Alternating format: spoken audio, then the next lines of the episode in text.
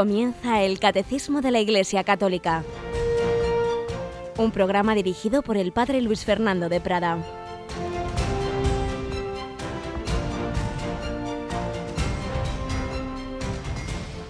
Alabados sean Jesús, María y José. Un cordialísimo saludo, querida familia de Radio María. Un día más aquí estamos para aprender del Catecismo de la Iglesia Católica, es decir, de 20 siglos de enseñanza, de vida, de santos, de magisterio, por supuesto, de meditación de la palabra de Dios, de la Sagrada Escritura, de la tradición, todo lo que es la vida de la Iglesia, es decir, la vida movida por Jesucristo resucitado y su Espíritu Santo que nos conducen al Padre con la intercesión de María, de San José, de los todos los santos y de los ángeles de los que hemos hablado estos días pasados. También tenemos siempre un ángel en el control de sonido. Hoy es Yolanda. Buenos días, Yoli. Buenos días, padre. Bueno, pues vamos caminando, vamos caminando con la ayuda de nuestros hermanos del cielo, ¿verdad? Que nos ayudan constantemente y nos interceden por nosotros, interceden por esta radio en su año 16, a veces con algunos ruidos, ¿verdad? Como en la transmisión que me estaría hace un momento. Pero en fin, es en nuestra pobreza de medios donde también vemos que a pesar de todo Dios actúa. Pues vamos adelante, seguimos nuestro caminar y seguimos recibiendo también comunicaciones muy bellas de nuestros oyentes. Eh, estos últimos días he contado algunas anécdotas de hechos realmente que podríamos llamar milagrosos, aunque siempre se puede decir, bueno, fueron casualidades, tienen otra explicación, eh, nunca se podrán demostrar, evidentemente, como tales milagros, pero las personas que los han vivido tienen esa certeza. Ayer recibía un correo de dos hermanas mayores de, de Barcelona, María Pilar y María Jesús, contándome también algunas de esas intervenciones que solo se explican por una especialísima actuación de Dios. Y como hay dificultades en Barcelona por el Radio María, dice que están todo el día pegadas al móvil. Queremos aprovechar para recordar que, que en las móviles con conexión de datos se puede escuchar Radio María, que hay aplicaciones tanto para Android como para el iPhone y por tanto es un sistema muy bueno que en cualquier lugar, en cualquier lugar haya o no haya frecuencia modulada de Radio María y llegue o no llegue esa frecuencia, eh, puede uno escuchar la radio pues con un móvil, con un móvil de que tenga su conexión a internet. Pues nos contaban algunas anécdotas muy bellas y ahora también vamos a contar alguna más en este primer comentario que hacemos al inicio de nuestro catecismo.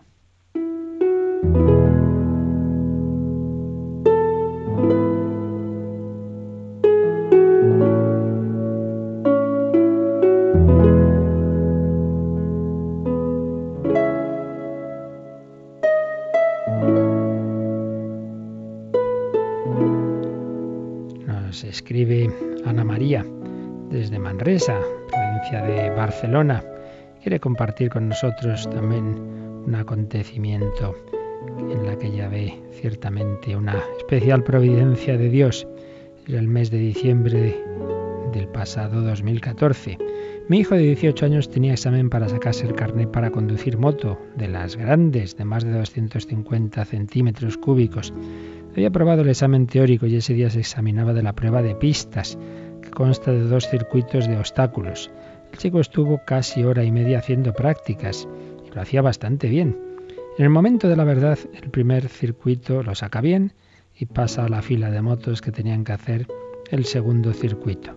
Yo había encomendado a mi hijo a la Virgen y al Señor y cuando le tocó salir a él tuve como un impulso a decir, ángeles de Belén, id con él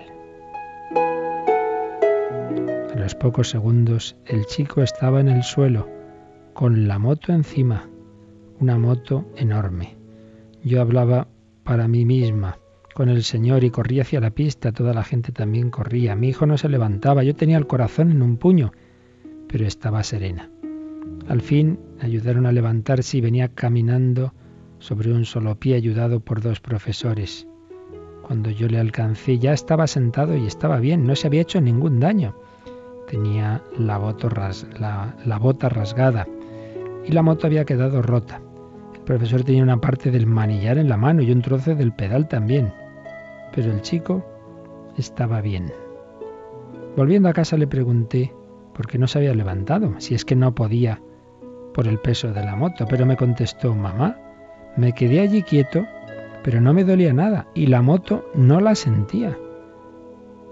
La moto me la estaba sosteniendo alguien.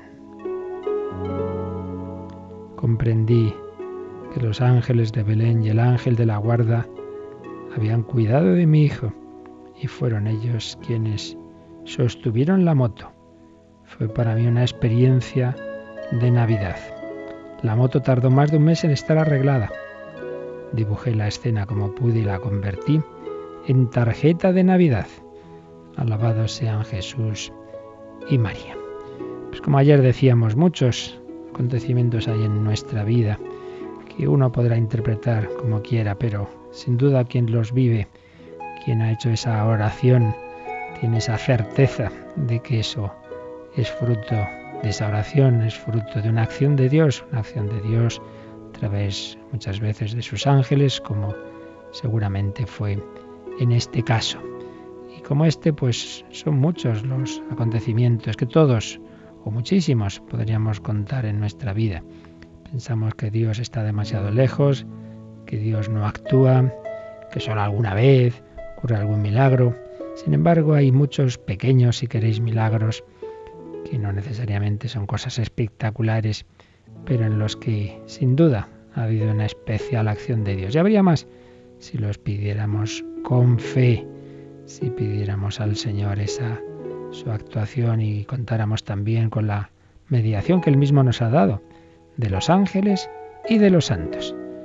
Pues pedimos al Señor que aumente nuestra fe, nuestra esperanza y por supuesto que también sepamos aceptar cuando Él en su providencia no actúa de esa manera, sino permite el dolor, permite el mal. Él sabe lo que nos conviene. Todo es gracia.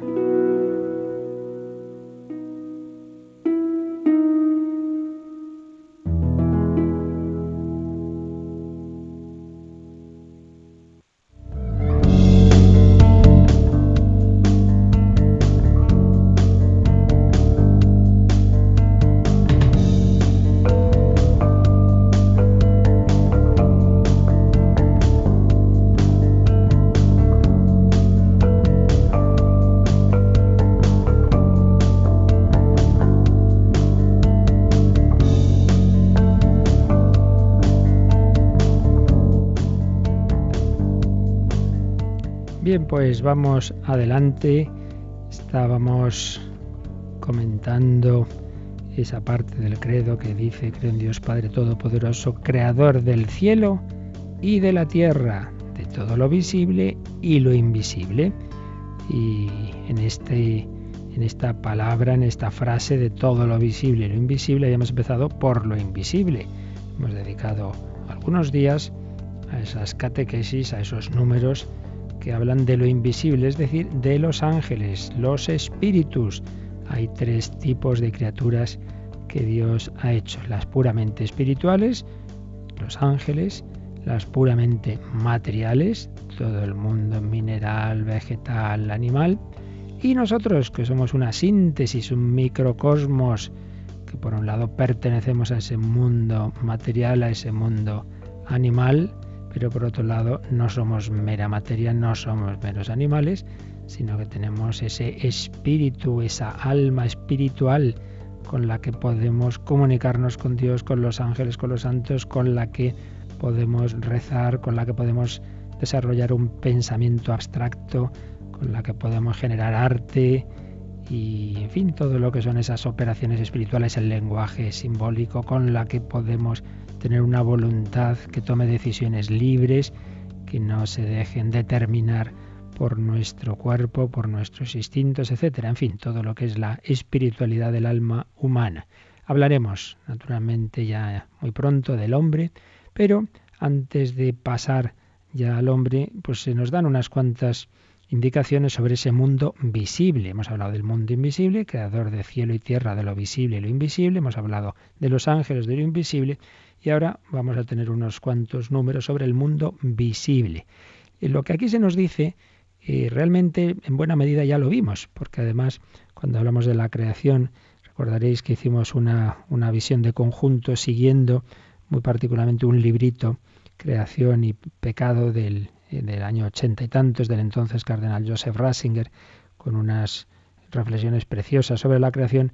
Y, la verdad es que lo que ahí ponía el entonces cardenal Ratzinger, pues es muy parecido a lo que más o menos viene ahora aquí eh, sintetizado en el catecismo. Por ello, poco comentario vamos a hacer, prácticamente leer un poquito con calma estos números, pero de una manera rápida, porque ya digo, prácticamente todas las ideas que aquí vienen ya las vimos hablando antes de la creación, comentando esos pasajes del, Génesis, eh, los primeros capítulos, el 1 y el 2 del Génesis, pues vimos lo que ahora el catecismo nos va a exponer. Pero bueno, vamos a leerlo. Estos números siempre nos viene bien repetir las cosas, profundizar en ellas, se nos van así quedando poco a poco. El mundo visible.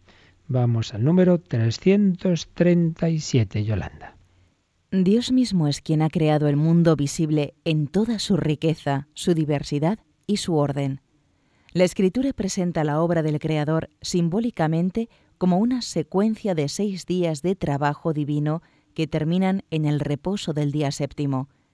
El texto sagrado enseña, a propósito de la creación, verdades reveladas por Dios para nuestra salvación que permiten conocer la naturaleza íntima de todas las criaturas, su valor y su ordenación a la alabanza divina.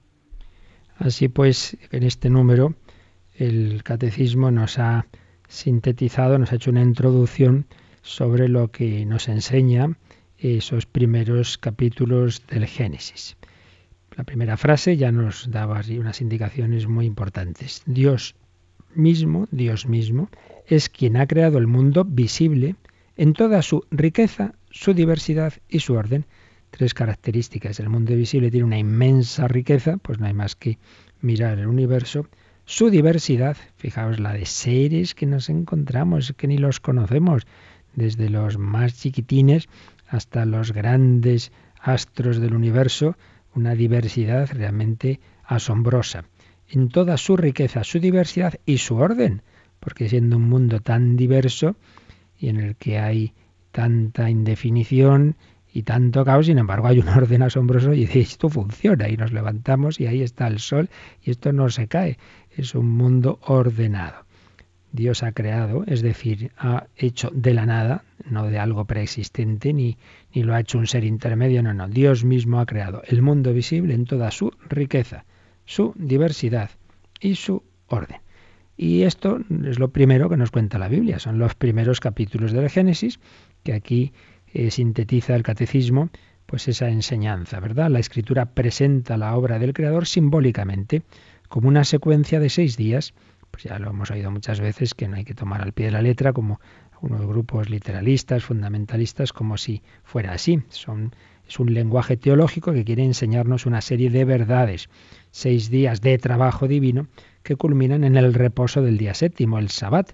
Esto ya veíamos, siguiendo ese librito de Joseph Ratzinger, que tiene eh, un gran significado teológico, enseñarnos que todo debe ir conducirnos a la adoración que la creación es para que podamos llegar al encuentro con Dios, al descanso con Dios, y, un descanso que se convertirá en descanso eterno, el, definitivo encuentro con el Señor, pero para ello antes tenemos que en esta tierra, en esta vida, responder a la llamada de Dios. Y entonces a través de esos símbolos, nos dice el catecismo, el texto sagrado nos enseña verdades, una cosa es que las enseñe simbólicamente y otra cosa es que son verdades, que no son cuentos chinos. Nos enseña verdades reveladas por Dios para nuestra salvación. Unas verdades que, y aquí viene una cita del Vaticano II, del Lumen Gentium 36, unas verdades que permiten conocer la naturaleza íntima de las criaturas, de todas las criaturas. Lo que nos enseña la revelación nos va a hablar de qué son esas criaturas, su valor, su valor, todo son todo lo que viene de la mano de Dios pues son seres con, un valor mayor o menor, pero con valor, y su ordenación a la alabanza divina. Todo está creado para gloria de Dios, para alabanza de Dios. Dios no puede tener un fin distinto de sí mismo, porque Él es principio y fin, Él es el absoluto, Él es la plenitud de todo. Entonces todos los seres estamos hechos por Él y para Él. Lo que pasa es que la mayoría de los seres, los seres irracionales, no son conscientes. Nosotros sí. Y entre los números marginales se cita aquí el número 290 que explicaba, que ya lo vimos, eh, pero vamos a volverlo a leer porque explicaba también un poquito esto mismo, lo que significa la creación y ese primer versículo del Génesis. Lo leemos, Yolanda. En el principio Dios creó el cielo y la tierra. Tres cosas se afirman en estas primeras palabras de la Escritura. El Dios eterno ha dado principio a todo lo que existe fuera de Él. Solo Él es creador. El verbo crear, en hebreo vara, tiene siempre por sujeto a Dios. La totalidad de lo que existe, expresada por la fórmula el cielo y la tierra, depende de aquel que le da el ser. Así pues, estas son sus las enseñanzas que nos vienen de esa frase. Todo, absolutamente todo, cielo y tierra, es decir, todo lo que existe, ha sido creado por el Dios eterno y crear es partir de la nada. Eh, no, no, no, no es simplemente el modelar algo preexistente, sino de la nada. La totalidad de lo que existe depende de aquel que le da el ser. Bien, Dios ha creado el cielo y la tierra, Dios ha creado todo, se nos cuenta de una manera simbólica, pero transmitiendo esas verdades. Y a continuación vamos a tener diversos números del catecismo que van a sacar de esta enseñanza de, sobre la creación, de la escritura y de la tradición, una serie de verdades que vamos primero a enunciar y luego iremos leyendo estos números. Eh, se nos va a hablar de lo siguiente. Nada existe que no deba su existencia a Dios Creador, lo que vamos de ver también en ese número citado. Nada existe que no deba su existencia a Dios Creador. Todo, absolutamente todo viene de Dios Creador. Segunda verdad, toda criatura posee su bondad y su perfección propias. Todo lo que Dios ha hecho es bueno. En mayor o menor medida, pues no tiene la misma bondad y perfección una piedra que un ángel, es evidente. Pero toda criatura posee su bondad y su perfección propias. Tercera verdad, la interdependencia de las criaturas es querida por Dios. No es que haya creado ahí una cosa por un lado, otra por otro, y a ver qué pasa. No, no. Un universo, un cosmos ordenado, en la que todos dependemos de todos. Bien lo saben los estudios ecologistas, pues ese equilibrio que hay, que podemos, por desgracia, muchas veces romper, y entonces eso da lugar a consecuencias muy negativas, porque estamos creados de una manera interdependiente. Otra verdad, la belleza del universo, el orden y la armonía del mundo, derivan de la diversidad de los seres y de las relaciones que entre ellos existen. La belleza, un universo ordenado, un universo bello. Pero otra verdad más, no solo ordenado, sino un universo ordenado jerárquicamente. Hay una jerarquía de lo menos perfecto a lo más perfecto en la creación en esos seis días. Hay una jerarquía. Y en esa jerarquía, siguiente verdad, la cumbre de la obra de la creación, al, menos en el mundo visible, es el hombre, es la cumbre de esa obra creadora. Y por otro lado, hemos hablado de interdependencia, pero también nos habla el catecismo de solidaridad entre todas las criaturas por el hecho de que todas tienen el mismo creador. Por eso podemos llamar, como San Francisco, hermano sol, hermana luna. También nos va a hablar el catecismo del sabbat, culminación de la obra de los seis días, del significado de ese, de ese séptimo día de descanso y de las leyes que Dios ha puesto en la creación. Pero finalmente este apartado del catecismo nos va a decir que para nosotros ese séptimo día, ese sábado, se va a convertir en el octavo día, en el domingo. El domingo, día definitivo de la resurrección de Cristo, día de la nueva creación. Esto es el panorama de lo que en estos números vamos a ver a continuación. Como repito una vez más, como en buena medida todo esto ya lo vimos, lo vamos a hacer de una manera más bien rápida. Vamos pues al número 338 que nos dice Yolanda. Nada existe que no deba su existencia a Dios Creador. El mundo comenzó cuando fue sacado de la nada por la palabra de Dios. Todos los seres existentes, toda la naturaleza, Toda la historia humana están enraizados en este acontecimiento primordial. Es el origen gracias al cual el mundo es constituido y el tiempo ha comenzado. Nada existe que no deba su existencia a Dios Creador. Nada. Y cada uno de nosotros estamos naturalmente aquí. Por ello es tan importante esa conciencia de gratuidad. Cuando alguien dice, bueno, yo me lo he conseguido todo en la vida, yo, nadie me ha regalado nada, pero qué tontería estás diciendo. Para empezar, te han regalado la vida, y te han regalado este universo, y este aire, y esta luz, y tantos y tantos dones que vienen de Dios creador y que no solo creó y se olvidó, sino que está creando permanentemente. Como hemos recordado más de una vez el ejemplo, una bombilla, no solamente es que se pone la bombilla y ya está, no, no, es que necesita estar recibiendo energía eléctrica y si no la recibe pues no sirve de nada. Pues nosotros no solo hemos sido creados, sino que recibimos la energía eléctrica, es decir, el ser. Dios nos da el ser permanentemente. Soy creado, soy dependiente, que es esa soberbia, esa autosuficiencia de creer que nos hemos hecho a nosotros mismos. Tenemos un ombliguito que nos recuerda que hemos estado en el seno materno. Pues bien, hay un ombligo existencial que a todo hombre le lleva a su origen, pero muchas veces queremos tapar ese sentido religioso, no queremos hacernos conscientes de que venimos de otro, que dependemos de otro. El mundo comenzó cuando fue sacado de la nada por la palabra de Dios.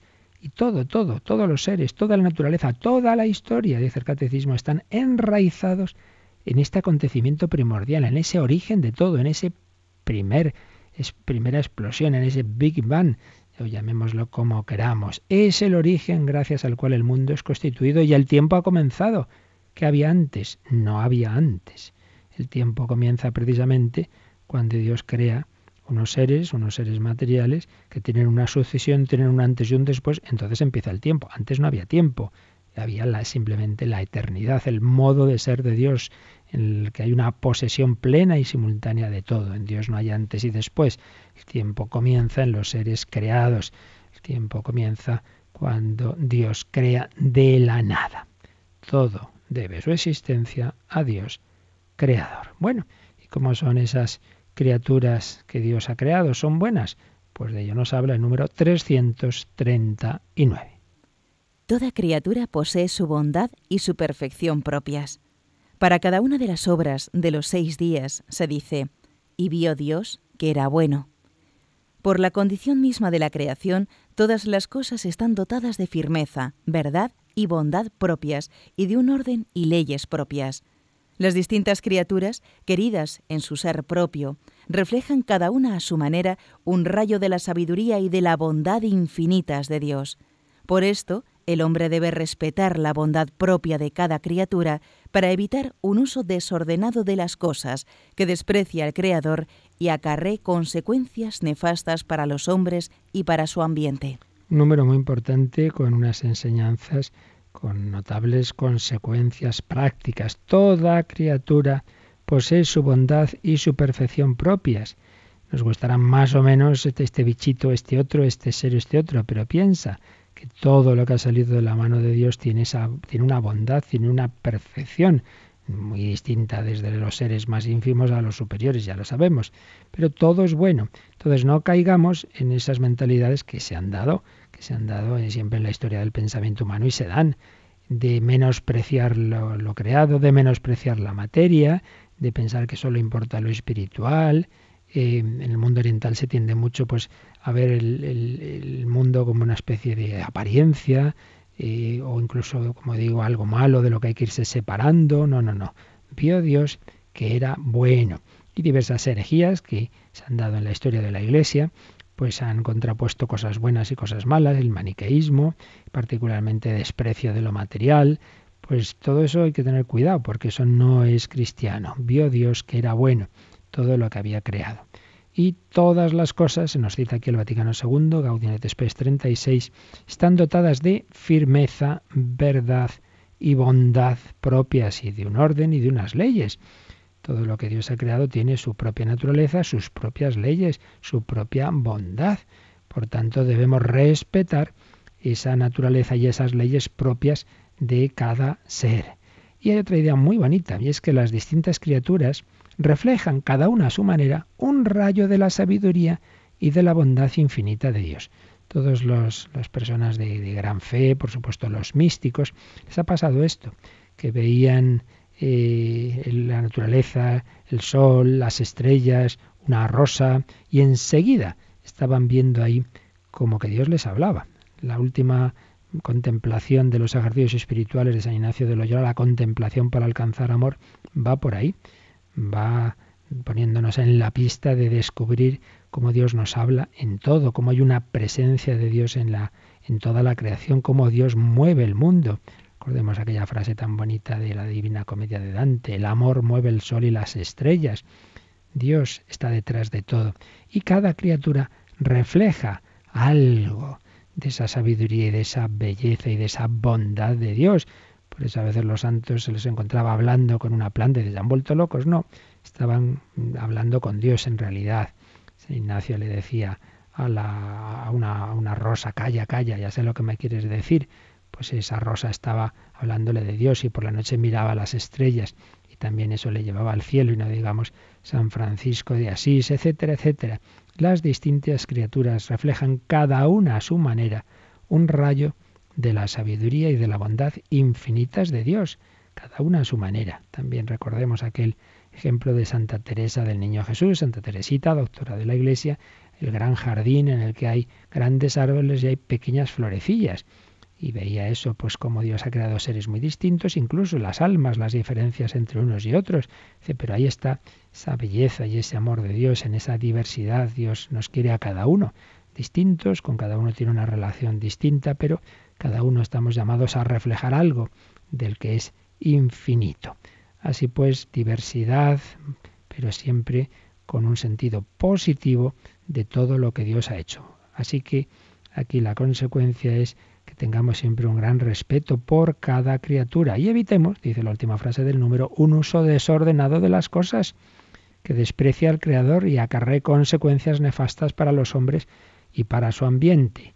No es una novedad de ahora el que la Iglesia defienda la naturaleza y un sano ecologismo, no, no, esto es de siempre, de toda su historia y está recogido aquí en este catecismo ya desde su primera versión del año 92. No es ninguna novedad. Tenemos que tener ese respeto a esa creación que ha salido buena de las manos de Dios. Buena y relacionadas unas criaturas con otras.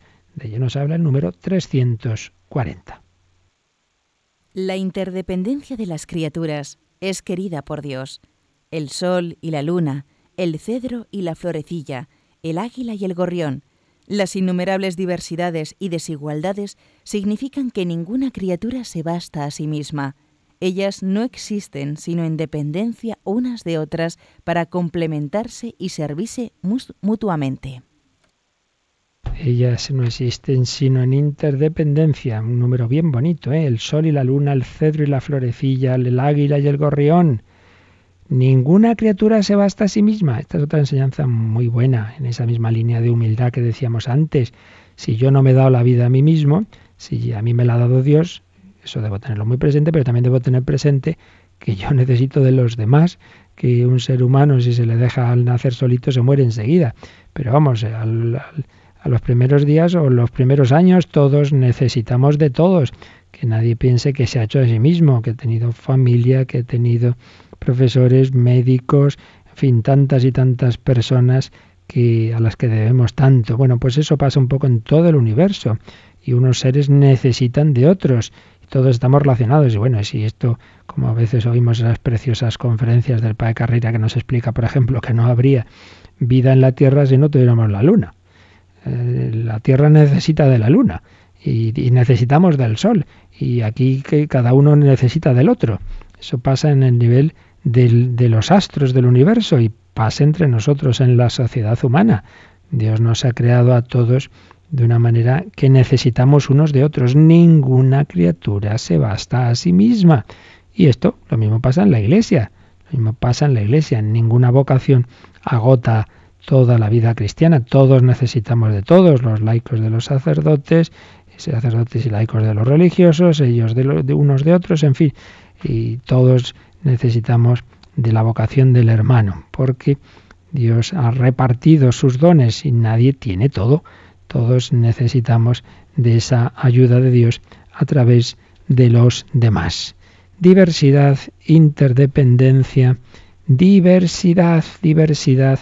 Hay que tener cuidado. Una cosa es la común dignidad de los diversos seres humanos y otra cosa es el igualitarismo que va contra lo que vemos obvio en la naturaleza. Por eso vamos a ver Vamos a ver, aquí está citado el número 1937. Vamos a ver qué nos dice de esto de las diferencias entre las criaturas, Yolanda. Estas diferencias pertenecen al plan de Dios, que quiere que cada uno reciba de otro aquello que necesita, y que quienes disponen de talentos particulares comuniquen sus beneficios a los que los necesiten. Las diferencias alientan y con frecuencia obligan a las personas a la magnanimidad, a la benevolencia y a la comunicación. Incitan a las culturas a enriquecerse unas a otras. Fijaos que este número está dentro de la parte moral, concretamente del séptimo mandamiento lo que estamos viendo sobre la diversidad de las criaturas tiene implicaciones también en este otro sentido, de que así como Dios ha hecho distintas criaturas, también cada uno de nosotros hemos recibido diversos talentos, pero no para que yo me quede lo que Dios me ha dado, sino para compartirlo. Dios no nos ha creado iguales, cada uno tenemos unos talentos, pero esas diferencias deben llevarnos a la magnanimidad, a la benevolencia y a la comunicación entre las distintas personas de la sociedad y entre las diversas sociedades y culturas. Y viene una cita de los diálogos de Santa Catalina de Siena que sentía como que el Señor le decía estas palabras. ¿Es que acaso distribuyo yo las diversas virtudes dándole a uno todas o dándole a este una y al otro otra particular? A uno la caridad, a otro la justicia, a este la humildad, a aquel una fe viva.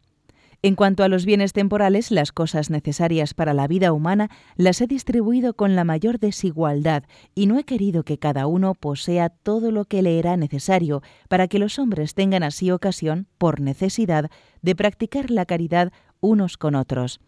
He querido que unos necesitasen de otros y que fuesen mis servidores para la distribución de las gracias y de las liberalidades que han recibido de mí.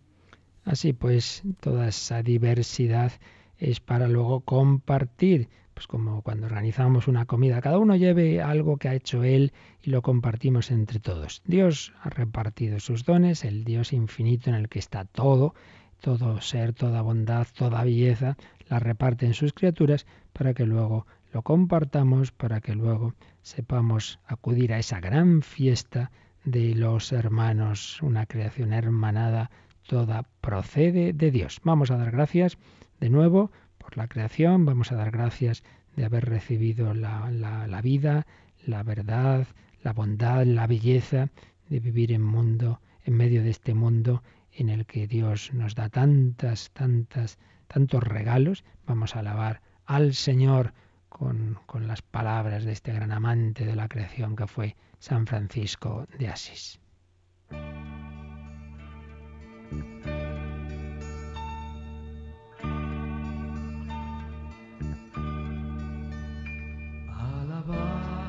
Seas mi Señor, alabado seas mi Señor.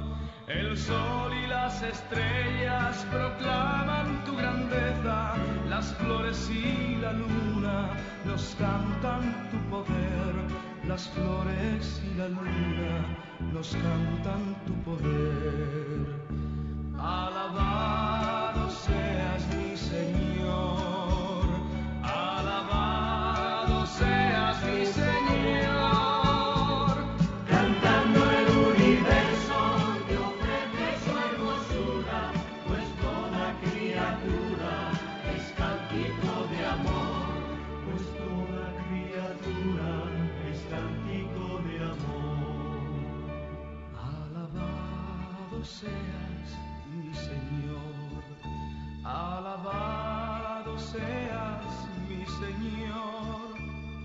los pájaros y el bosque, los árboles y el viento, los ríos y los mares nos cantan tu poder. Los ríos y los mares nos cantan tu poder. Alabado seas mi Señor.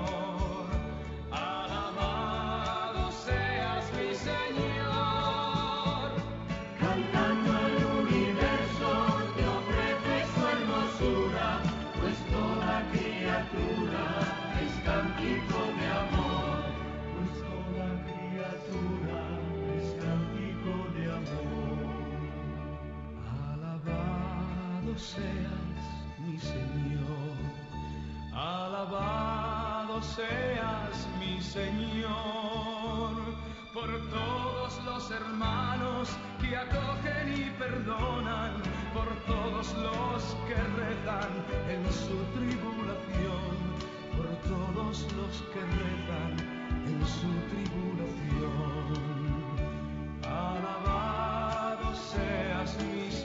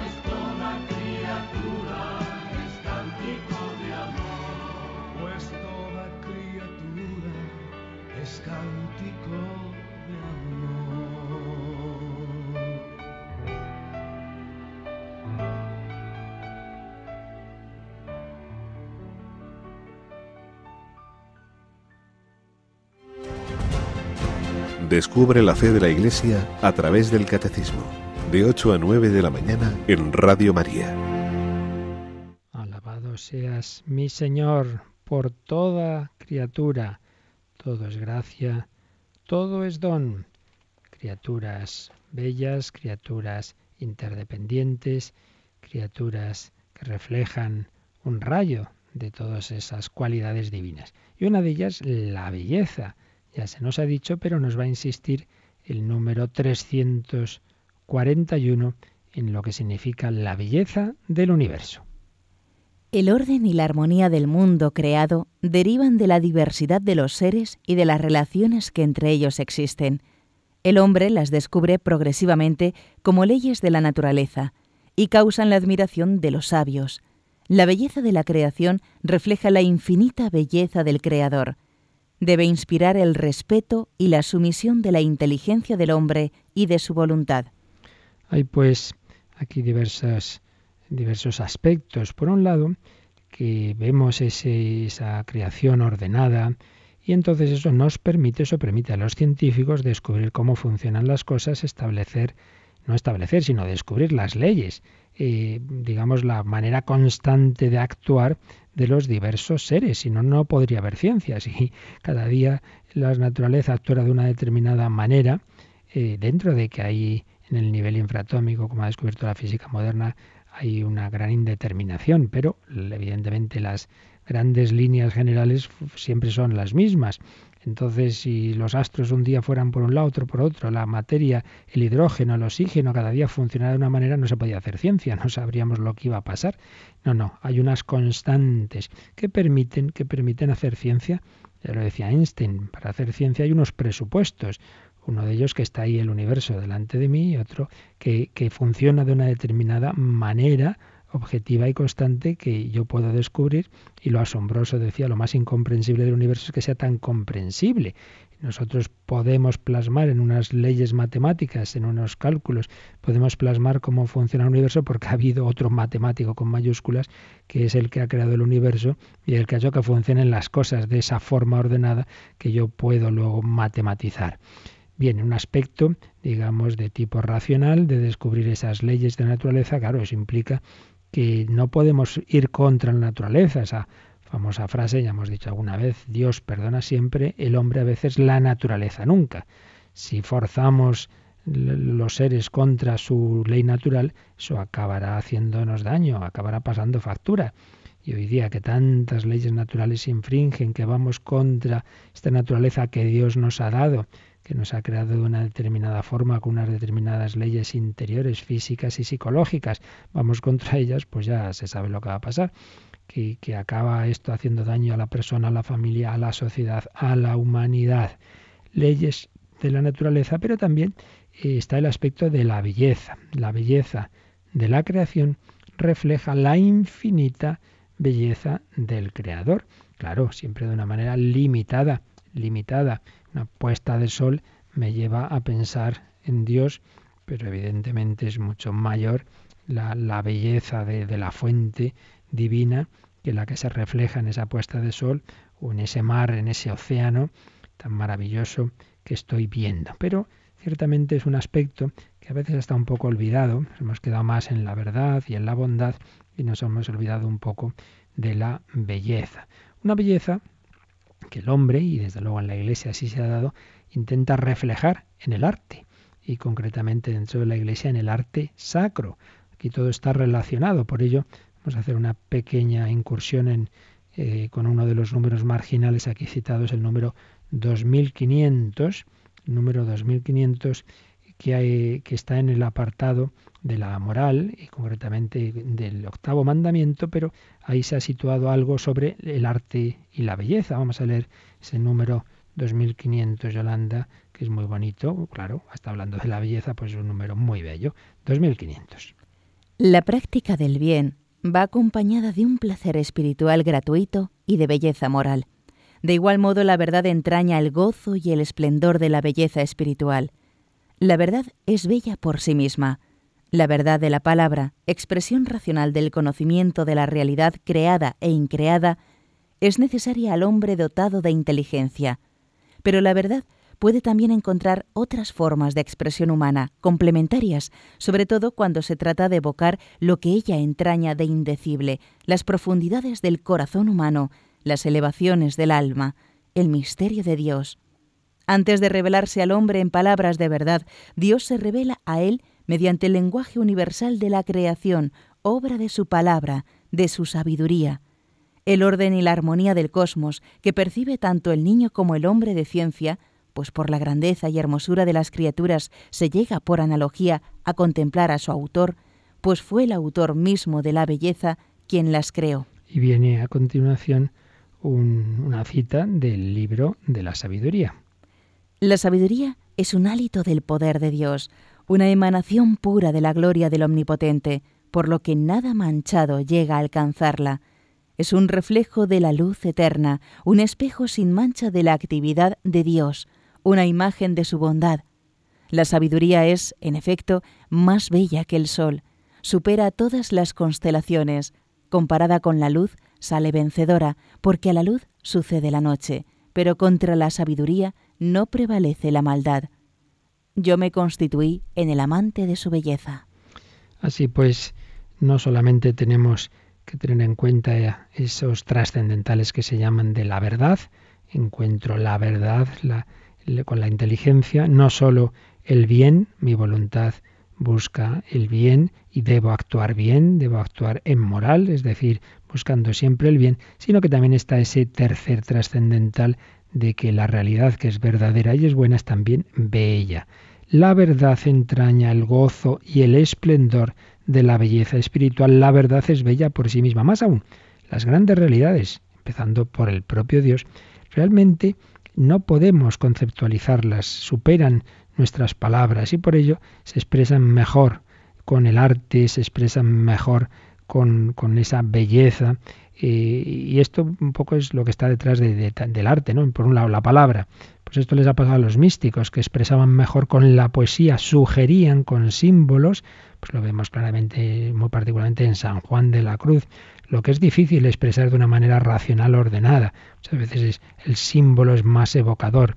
Y lo que decimos de la palabra lo decimos de, de la figura, lo decimos de la pintura, de la escultura, de la música muy particularmente, que muchas veces evoca de una manera muy íntima, muy profunda, unas realidades que superan lo que podemos conceptualizar, lo que podemos racionalizar. Aquí está el origen del arte, un reflejo del arte divino, porque Dios mismo, nos ha dicho el catecismo, que antes de revelarse con palabras, nos habla en el lenguaje universal de la creación, y así vemos porque todos los pueblos han intuido en la creación pues un mensaje de Dios, un mensaje del Creador, que Dios les hablaba a través de la creación. Luego muchas veces pues ha costado identificar ese Dios y a veces se le ha podido identificar con, con seres de la propia creación y entonces hacer un Dios del sol, de la luna, pero fijaos que dicen los estudiosos que, que se ve que realmente lo más original, lo más primitivo, era el monoteísmo, es decir, que sí que hay,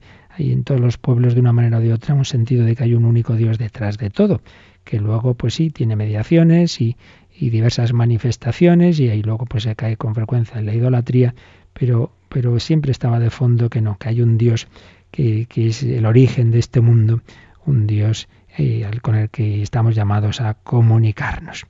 Belleza del universo, reflejo de la belleza de Dios.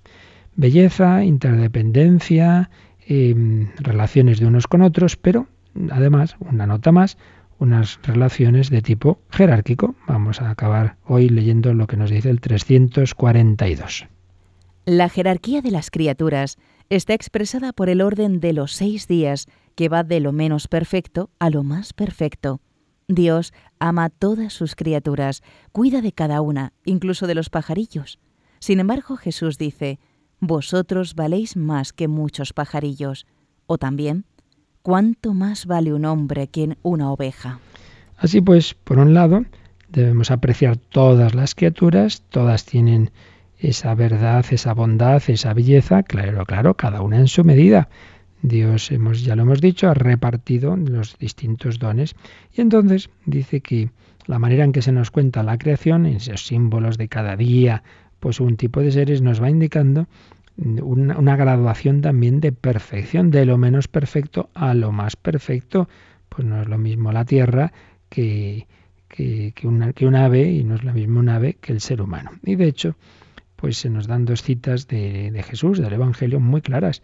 Ese Jesús que dice que Dios cuida de los pájaros, que no cae un pájaro al cielo sin que lo permita el Padre Celestial, añade, pero vosotros valéis más que los pájaros.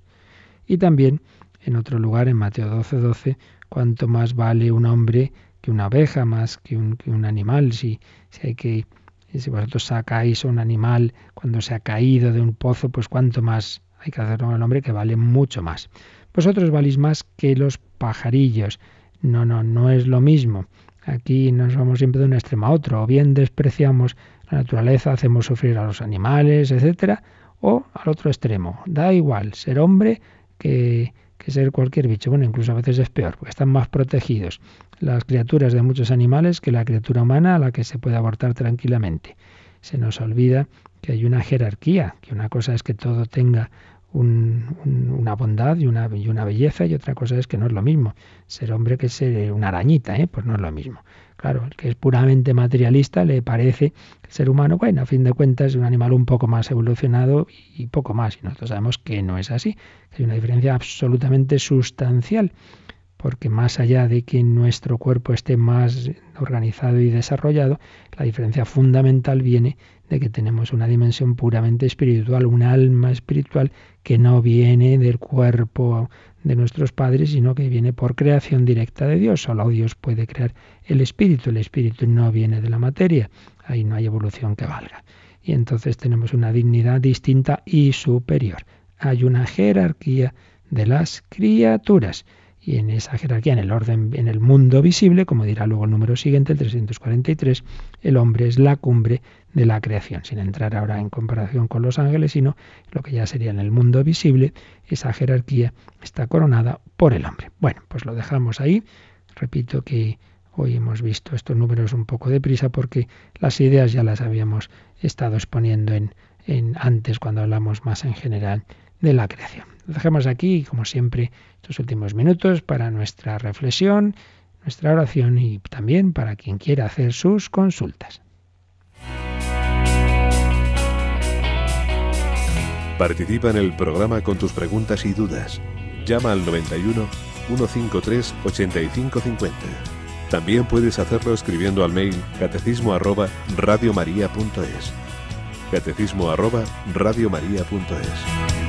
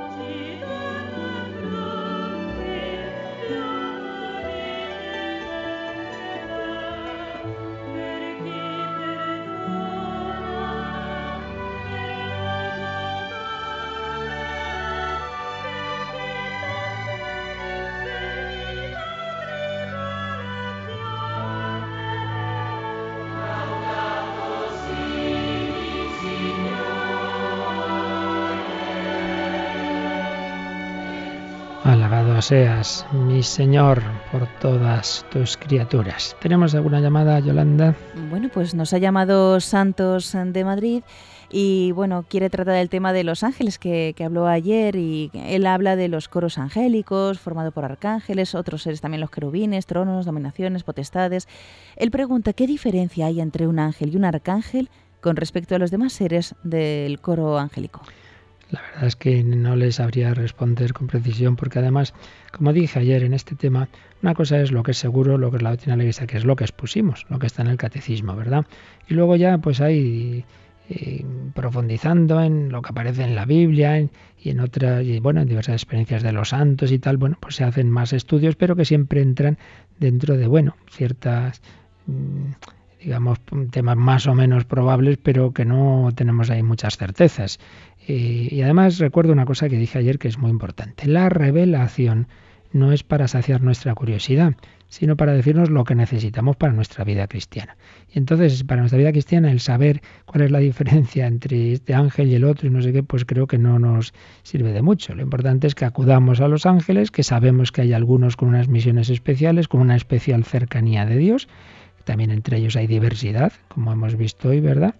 Que conocemos algunos, Gabriel, Rafael, Miguel, con una especial dignidad, cercanía de Dios y misiones especiales, que nos encomendemos eso y ya está.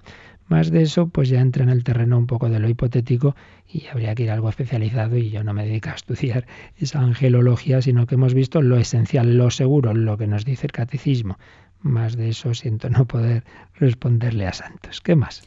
Y José Francisco de Valencia escuchó en un programa de radio eh, a un neurólogo que decía que todos los, los que habían fundado religiones eh, había sido porque se les había activado una zona de su cerebro, se les había activado una parte, y que, hicieron experimentos en personas activándoles esa parte y tuvieron experiencias místicas.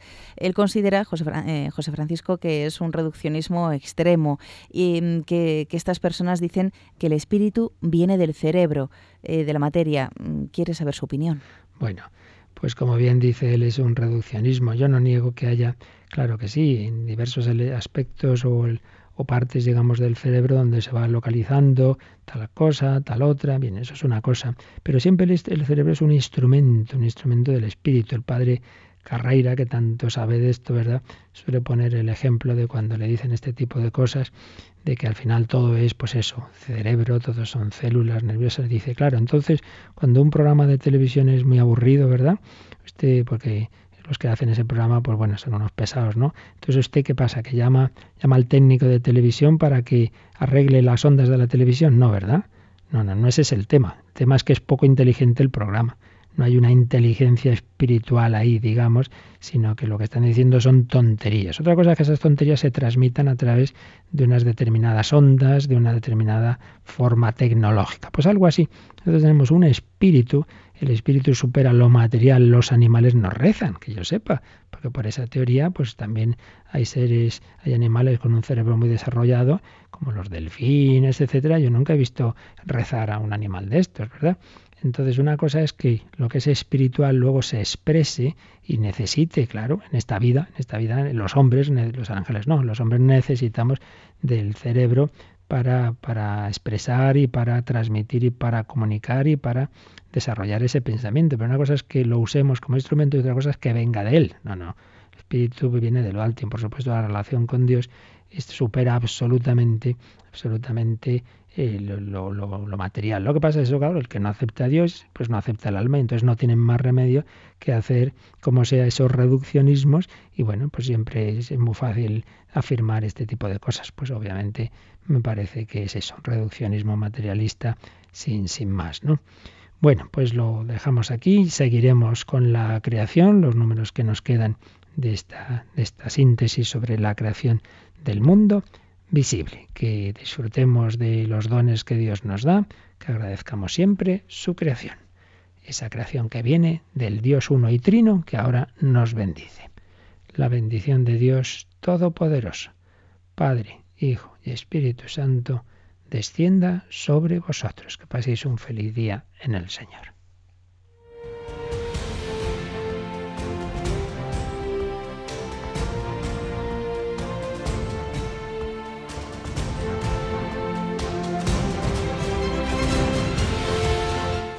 Han escuchado en Radio María el Catecismo de la Iglesia Católica. Un programa dirigido por el Padre Luis Fernando de Prada.